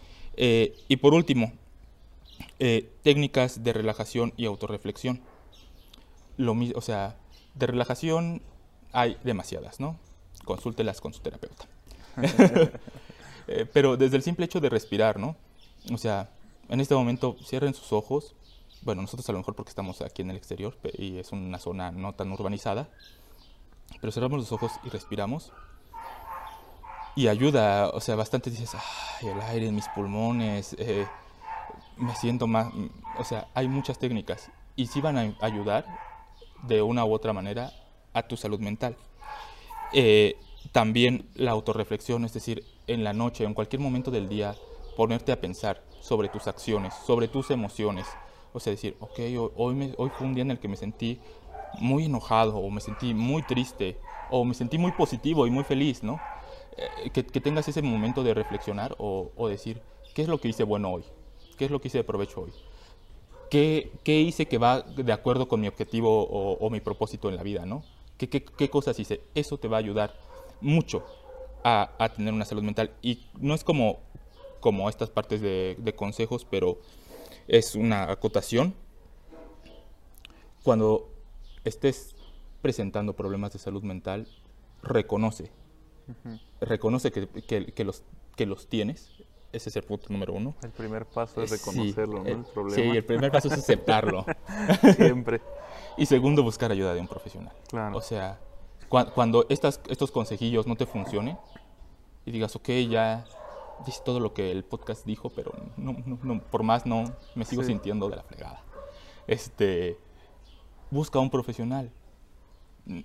Eh, no, no, tienes por qué pasar por esto solo. Sí te van a cobrar, pero, pero el beneficio es más una inversión, ni siquiera es un gasto, es una inversión en ti mismo. Entonces, acudan, de verdad acudan con profesionales y verán que su salud mental va a mejorar. y, además, en el caso de mucha gente que tal vez nos escuche y diga, oye, yo no tengo el recurso para pagar eh, X o Y cantidad por una consulta, pues también están el del lado del gobierno, siempre hay alternativas, ¿no? Creo que en el DIF debe de haber este esta parte, ¿no? Efectivamente, los sistemas de salud en México y, y en cualquier parte del mundo, eh, bueno, no sé, pero está establecido que deben de brindar este servicios de salud mental. Entonces, va a haber psicólogos, va a haber psiquiatras, eh, si eres eh, del IMSS, del el el, el INSABI, qué sé yo, ¿no? Deben de contar con esta parte. O, o, ayuda social o ayuda asistencial. En Estados Unidos, por ejemplo, están los grupos de autoayuda, ¿no? O sea que no son como tan profesionales, pero de alguna manera te ayudan. O sea, el punto es aquí saber que no estás solo y que hay alguien profesional que te puede ayudar. Además, eh, en las terapias psicoanalíticas lo que, eh, lo que he visto yo es que muchas de las veces los honorarios no van de acuerdo a así, ah, yo cobro mil pesos por consulta y así tú tengas, ganes en millones o ganes este, eh, en tristes pesos, yo te voy a cobrar mil pesos de consulta. Hay terapeutas muy conscientes que dicen, ok, te voy a cobrar lo significativo para ti. O sea, a ti te voy a cobrar 50 pesos porque vienes desde no sé dónde y ganas tanto y a ti que no te duele nada y que llegas eh, hasta con guardaespaldas, te voy a cobrar algo proporcional a, tus ingresos, ¿no? Entonces, ahí está esta, esta parte humana eh, en los terapeutas. Y otra opción, por ejemplo, también es acudir a las, a, los, a las facultades, a las universidades. Muchas de las veces van a poder brindar esta ayuda eh, y en cualquier área, por ejemplo, en medicina, en odontología, en psicología, las universidades cuentan con los servicios abiertos al público para atenderte y para ayudarte. Ok. Qué bueno, Miguel. Me, encantó todo esto. La verdad es que ya se nos está haciendo algo tarde, Miguel. Este, hay que empezar a, a cerrar, pero creo que hasta el momento toda esta información es de muchísimo valor para todos. Creo que todos hemos aprendido bastante en este episodio. En algún momento me gustaría este, volverte a invitar, Miguel, sobre todo porque se tocaron temas como el propósito de vida, lo de las necesidades y ese tipo de cosas de verdad que son temas totalmente aparte que se desarrollarían este, más, ¿no? Todavía nos podríamos aventar otros tres episodios fácil de, esos temas. Pero bueno, Miguel, este, yo al final de, cada programa tengo, les hacemos cinco preguntas a los mentores. chan, chan, chan. ¿Eh? Chan, chan, chan, chan. Este, esas cinco preguntas son básicas, a todos se las hacemos. Este, entonces, me gustaría comenzar, Miguel. La primera pregunta es, ¿te consideras una persona extraordinaria? Sí, no, ¿y por qué? estaba escuchando en, en la semana eh, al- eh, precisamente el podcast y me he dado cuenta que en el episodio de Felicidad con esta chica Fe- Fernanda. Fer, ajá, y yo dije, ¡ay, esta iba a ser mi respuesta! Pero para no copiársela tal cual, me, eh, me identifiqué mucho con Fer, me, me agradó, o sea, no la- ni siquiera la, la vi en video, o sea, la, Luego te la escuché. presento. Ya viste, Fer, tienes un ad- admirador. Sí, o sea, o sea, su forma de pensar fue, fue como de, wow, esta chica, como tú decías en el principio de ese episodio, así como, re- es realmente diferente, ¿no? O sea, ti- tiene, tiene algo, algo que la hace bastante singular. Y coincido con, con, ella en la parte que decía, yo creo que todos, eh, todos tenemos algo, algo que nos hace extraordinarios, ¿no? Y, y en este sentido recuerdo el sueño de una paciente que decía que eh, eh, tenía un sueño donde eh, había como ciertos animalitos exóticos o, o monstruos que iban a una fiesta y que ella decía, yo voy con ustedes y le decían, no, tú no puedes venir porque no eres especial. Eh, o sea, yo en ese, te- tenía 15 años, por, o sea, estábamos los dos en terapia de grupo. Y yo pensé así como de, pero todos somos especiales a nuestra manera. Eh, eso no nos quita los especiales, lo especiales. Por ejemplo, yo te puedo decir, hago muchas cosas ordinarias, Ujú. como cualquier otra persona. O sea, soy ordinario en muchas cosas de los que hago. Simplemente en, hay aspectos que descubrí o que me dijeron que era bueno o que destacaba en eso y los empecé a trabajar. Los empecé a trabajar hasta lograr ser en esos aspectos algo o alguien extraordinario. Entonces, sí me considero alguien extraordinario, pero de la misma manera creo que si trabajamos esas potencialidades, todos podemos llegar a ser extraordinarios en algo. Ok, in- interesante respuesta, Miguel. Muchas gracias. Este, la pregunta número dos, Miguel, este, es que nos cuentes tú de manera personal, algo, que- una anécdota, que algo que a ti te haya sucedido, que te haya, en primera, que te haya impactado mucho y en segunda, que te haya dejado un gran aprendizaje. Lógicamente esto tiene que ver tal vez con el tema de, de De salud mental. salud mental. Entonces, ¿cómo ves? Híjole. Pues te puedo contar dos. Una que me pasó a mí y otra que, que igual me pasó a mí, pero o sea, de- del lado profesional. Eh, bueno, te- ya había comentado que me fui de movilidad. eh, entonces cuando regreso, eh, se presentó en mí un sentimiento de vacío enorme, ¿no? Así como de, ay, ¿qué ¿Qué, tal si no qué voy- es irse de movilidad antes de que avancemos para que la gente es, entienda? como un intercambio. O sea, Ok, ahí se hizo te un vas a- intercambio. ¿A dónde te fuiste? A, A España, en España. a, a Bilbao. Ok. Entonces, pues fue, para, para empezar fue algo así como, de repente me empezaron a dar ganas de irme de movilidad. Este, empecé a hacer los trámites. eh, yo me quería ir a Argentina. Y por azares del destino no quedé en Argentina.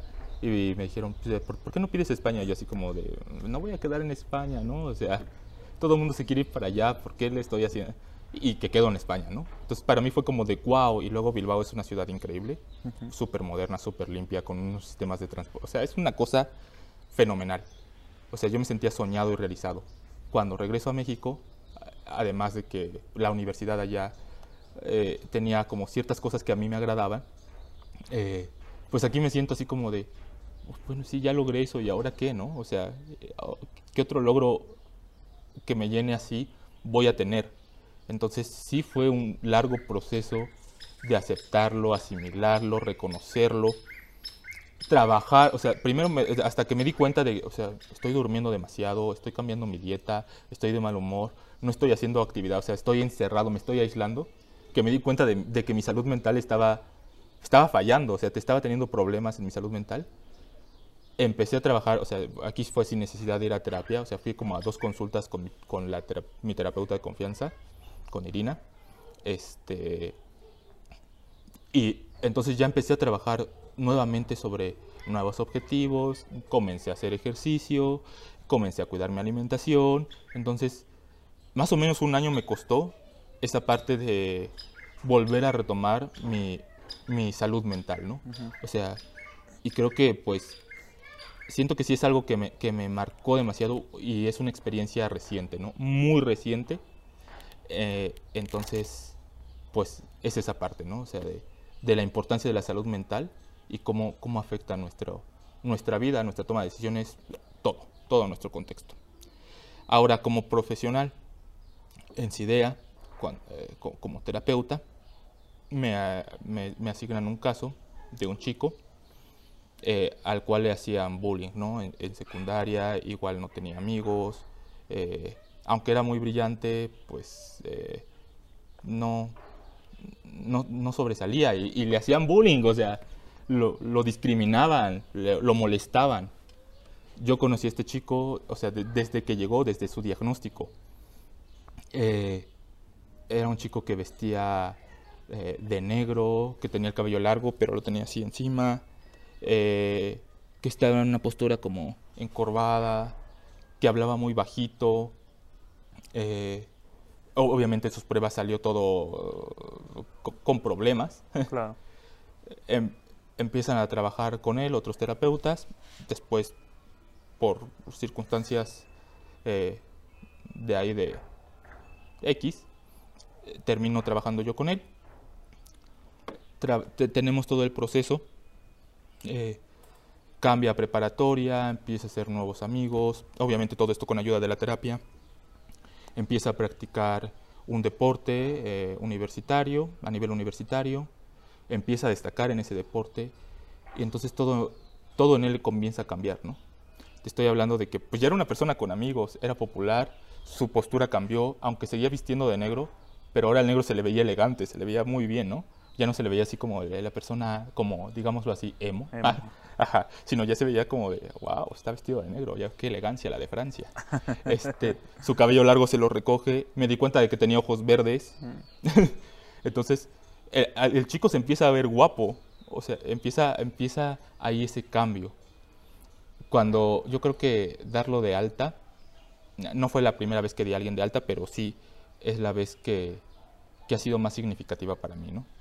Porque mientras me estaba despidiendo de él y estaba haciendo el cierre de la sesión, diciéndole, cuando tengas algún problema puedes regresar, aquí estamos para ayudarte.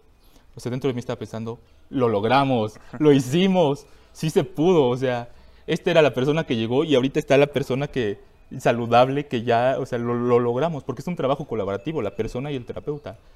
Eh, eh, o sea, cerré la puerta y fue como de lágrimas inevitables por esa, esa felicidad de haberlo logrado y esa tristeza, o sea, cierta tristeza de ya no lo voy a volver a ver, ¿no? Pero qué bueno que ya no lo voy a volver a ver, o tal vez sí, ¿no? Pero eso significa que, que él está bien y que su vida ha cambiado. Y algo muy importante para mí es ayudé a potenciar el desarrollo humano de, esa, de, Entonces, es como de, ay, mi objetivo de vida, ¿no? Ah, bien. Palomita. Palomita. Wow, eso está padrísimo. Esas experiencias creo que son, creo que tiene que ver con el tema del, del propósito de vida que comentaste, ¿no? Estás cumpliendo o no tu propósito de vida y eso te convierte en una persona extraordinaria o ordinaria que hace cosas extraordinarias, ¿no? Entonces, yo te felicito de entrada, Miguel, eso está increíble, qué bueno que lo lograste. Y la tercera pregunta es eh, si nos pudieras recomendar uno o tal vez dos, de ser posible mejor dos, libros que nos ayuden en este tema de, de la salud mental. Fíjate que lo pensé mucho. Y bueno, para que no sean libros como totalmente teóricos, y que son un poco, son un poco de autoayuda, no, no, quiero, no, no son totalmente así como de autoayuda, de tú eres el piloto de tu propia vida, pero eh, sí son este, importantes y para no, no, si es que grabamos otro episodio, voy a, también los, los, los elegí con respecto a eso porque había libros de autoestima que dije, ok, si alguna vez llegamos a hablar de autoestima, este no lo voy a recomendar en salud mental, ¿no? Serían El respeto hacia uno mismo, de Natalia El Branden, eh, y la inteligencia emocional de Daniel Goleman. Aquí, bueno, el de Daniel Goleman eh, lo debes de haber leído, yo creo. Y es súper popular, bestseller, está reeditado y reeditado y lo reimprimen y lo reimprimen. Entonces es muy sencillo de conseguir, yo creo que hasta en plataformas digitales. Claro. Pero por o sea, yo entiendo que un libro es caro.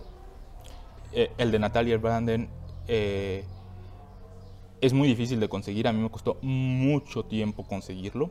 Por fin lo conseguí. Pero si alguien quiere eh, esos libros, eh, digo, aún no los tengo, pero está dentro de mis proyectos tenerlos en, en PDF. Sé que es un poco piratería, pero, No, no, pero o sea, no, no, no lo Con hago el fin de ayudar, por- ¿no? es- lo hago con el fin de ayudar. eh, de que si me contactan o alguien quiere leerlos, yo con todo gusto me comprometo a pasárselos en PDF para que los lean y se beneficien de, de estas lecturas. Ok. Excelentes recomendaciones, Miguel. Este, fíjate que ahora que mencionaste ese de la inteligencia emocional, lo empecé a leer alguna vez, pero es que para mí en ese momento tenía un lenguaje muy alto, en mi punto de vista, ¿no? En ese momento. Y siempre ahí lo he aplazado como no te das una idea de que "Ay, ya lo voy a leer, ya lo voy a leer, ya lo voy a leer y ya no lo termino. Pero es un libro que no nada más las personas quieren tener salud mental, todo emprendedor lo lee, bueno, los buenos emprendedores que quieren sobresalir lo leen este, personas que est- están en una industria muy importante o algo así.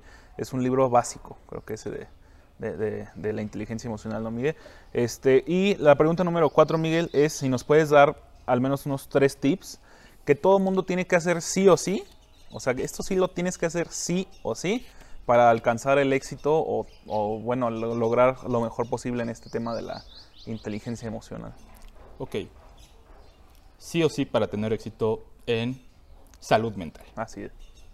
Punto número uno. Reconoce que como ser humano vamos a tener dificultades en la vida, por lo tanto nuestra salud mental se va a ver comprometida en algún punto. Reconócelo, acéptalo y, y no niegues que en algún punto te va a suceder. Punto número uno. Punto número dos. Invierte en tu salud mental. Invierte tiempo, invierte esfuerzo e invierte dinero en tu salud mental. Es decir, tómate los tiempos, eh, eh, piensa en tu salud mental y paga a un experto profesional para que te ayude en tu salud mental. No lo hago con fines de, ay, Páguenme no, a mí". páguenme a mí. No, ni siquiera yo puedo porque todavía no tengo cédula, ¿no? Pero, pero háganlo, ¿no? O sea, es invertir mm, y es algo que te va a dar muchos frutos a futuro, ¿no? O sea, personal, académica, eh, laboralmente, eh, en emprendimiento, o sea, realmente invierte. Y punto número tres, practica, o sea, practica las actividades, es decir, no vayas a terapia a perder el tiempo a calentar la silla, a dormirte, o sea, realmente aprovecha tu terapia, o sea, yo alguna vez eh, desaproveché un proceso terapéutico y no sabes cómo me arrepiento de haberlo desaprovechado de esa manera, ¿no? Entonces, practicar, o sea, esa parte, pues va a ayudar demasiado, ¿no? O sea, no solamente invierte, sino sácale fruto a esa, a esa inversión, o sea, haz tus, haz tus sí, ejercicios, lecturas, eh, reflexiones, esta parte de cuidar tu salud física, hazlo, hazlo, no, no lo, no, lo, no lo dejes ahí, no lo tires a la basura, no lo eches en saco roto. Es más o menos como la historia de a quien le dan eh, las semillas, entonces hay quien va y la guarda, hay quien va y se la come, y hay quien va y la planta y después cosecha los frutos. Entonces, Ok. esos serían mis tres consejos. Reconoce la importancia de tu salud mental, invierte en tu salud mental y haz cosas para que tu salud mental rinda frutos. Excelente, Miguel. Pues Miguel, este, estamos llegando al final del episodio. Eh, una vez más te, te agradezco infinitamente por tu tiempo, por tu- el espacio que nos brindas, por este maravilloso lugar. Creo que es algo- una experiencia totalmente diferente para empezar. Gracias por todo, cómo nos recibiste, todo de verdad es una maravilla. Miguel, te agradecemos mucho.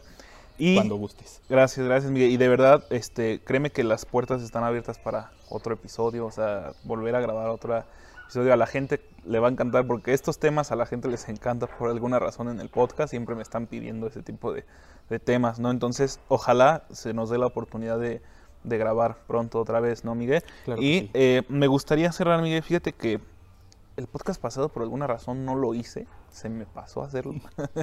este, que siempre cerramos con palabras finales, o sea, como, co- como, con recomendaciones, llamémoslo así, que, que damos los dos. Pero bueno, en este caso eh, me gustaría, si me permites, empezar yo para cerrar con broche de oro, que, o sea, contigo, ¿vale? Sí, claro. Entonces, este, bueno, Creo que para empezar, eh, todo este tema de la salud mental es un tema que debe de estar inmerso en nuestra vida diaria. No es un tema que a ver si me acuerdo de él de pronto, ¿no? Es un tema que todo el tiempo debemos estar trabajando, constantemente debemos estar eh, mejorando nuestra salud mental. La pregunta aquí es cómo. Para los simples mortales como nosotros, la salud mental ya se, ya se vio, ya Miguel nos dio algunas recomendaciones, algunos tips, pero definitivamente debe de haber este tema de la prevención. Eso es un tema muy importante. El hecho de que hoy nos sintamos felices o que nos sintamos, entre comillas, realizados, no quiere decir que como tal tengamos buena salud mental. ¿no? Eh, entonces, aun cuando te sientas con todas las de ganar, aun cuando sientas que la vida te está favoreciendo en todo, en todo, tú tienes que estar previniéndote constantemente con el fin de que el día en que te llegue a pasar una situación emocional fuerte, puedas no nada más eh, porque no se trata de evitarlo, sino recibirlo, pero impactar el golpe, amortiguarlo. Pero además, conscientemente de que en ese momento tendrás que acudir a un profesional de la salud para, para, tratar esta situación, ¿no? Nadie, nadie, absolutamente nadie, está exento de que le pasen cosas, como les llamamos nosotros, malas en la vida. Y hago unas comillas porque efectivamente Miguel dijo algo hace rato, ¿no? Cada que nos pasen este tipo de cosas debemos de preguntarnos qué estoy aprendiendo de esta situación, ¿no? Y esto de verdad es una cosa verdaderamente, hasta llamarlo espeluznante, porque los seres humanos, por supuesto que cuando nos pasan estas cosas, no pensamos, no es lo primero que pensamos. Lo primero que hacemos es lamentarnos y llorar y, y, decir, ay, ¿por qué a mí, Dios? ¿Por qué a mi vida? ¿Por qué a mi universo? ¿No? Y la realidad es que siempre las cosas pasan por una razón. Cada quien tendrá sus creencias, cada quien sabrá lo que piensa, lo que cree, muy respetable.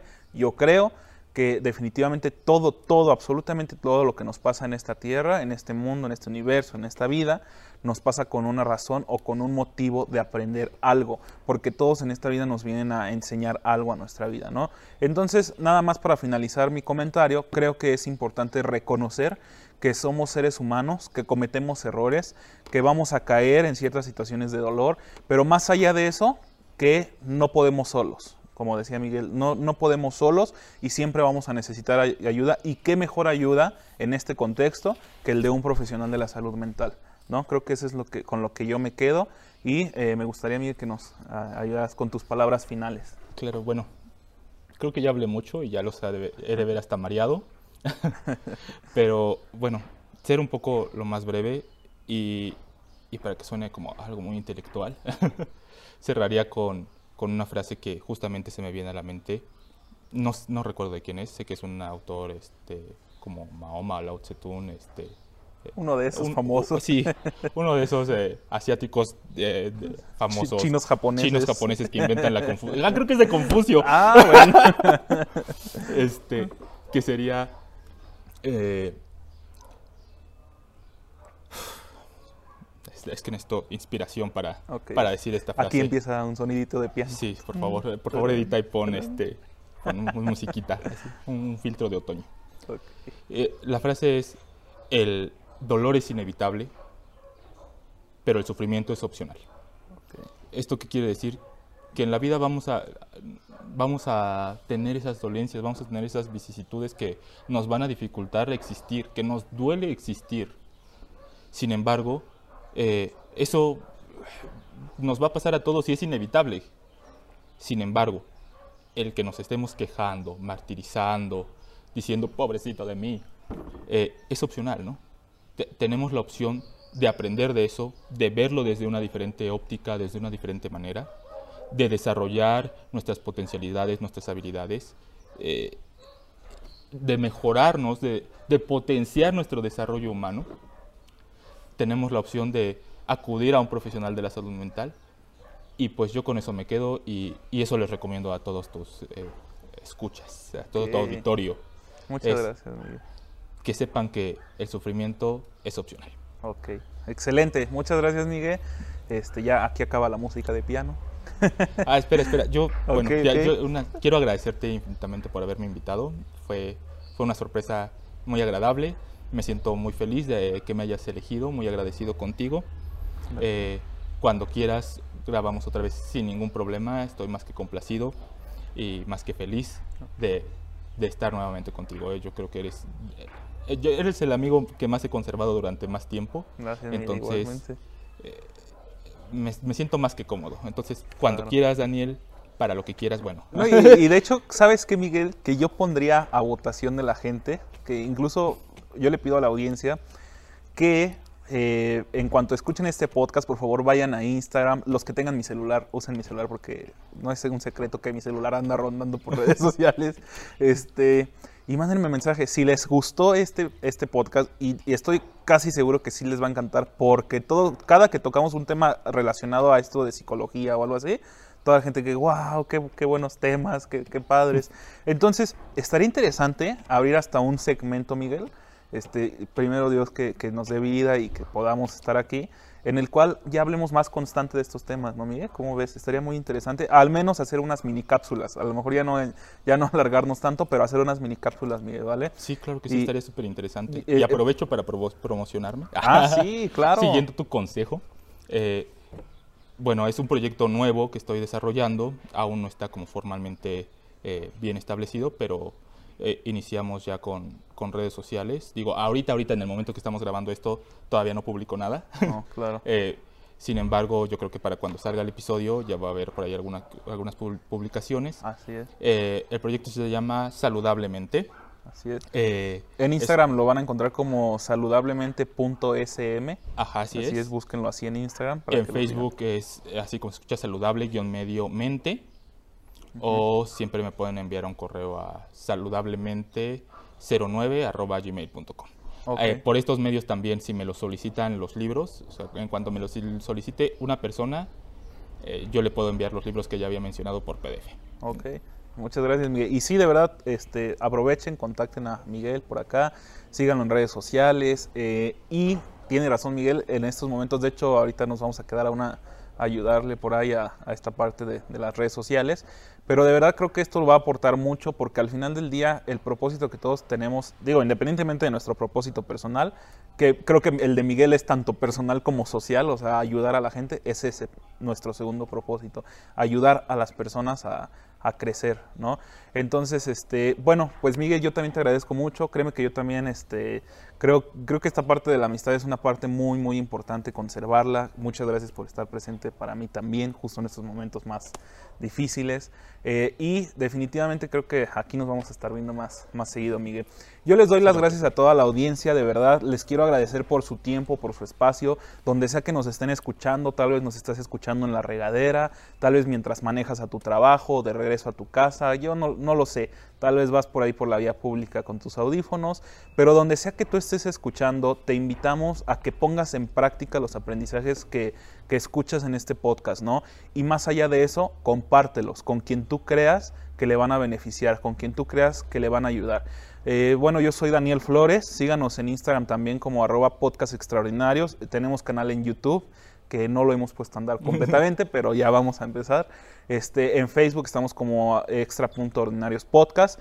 Eh, y recuerden seguirnos a los dos en redes sociales. Miguel por ahí ya va a estar subiendo contenido constantemente, ya va a comenzar a, a aperturar su proyecto de psicología. Y pues nada, muchas gracias a todos y los esperamos aquí la siguiente semana con un nuevo tema, un nuevo mentor y nuevos aprendizajes para todos poder impulsar nuestra vida cotidiana y así alcanzar el éxito. Hasta la próxima. Hasta la próxima, Potencia en el Desarrollo Humano.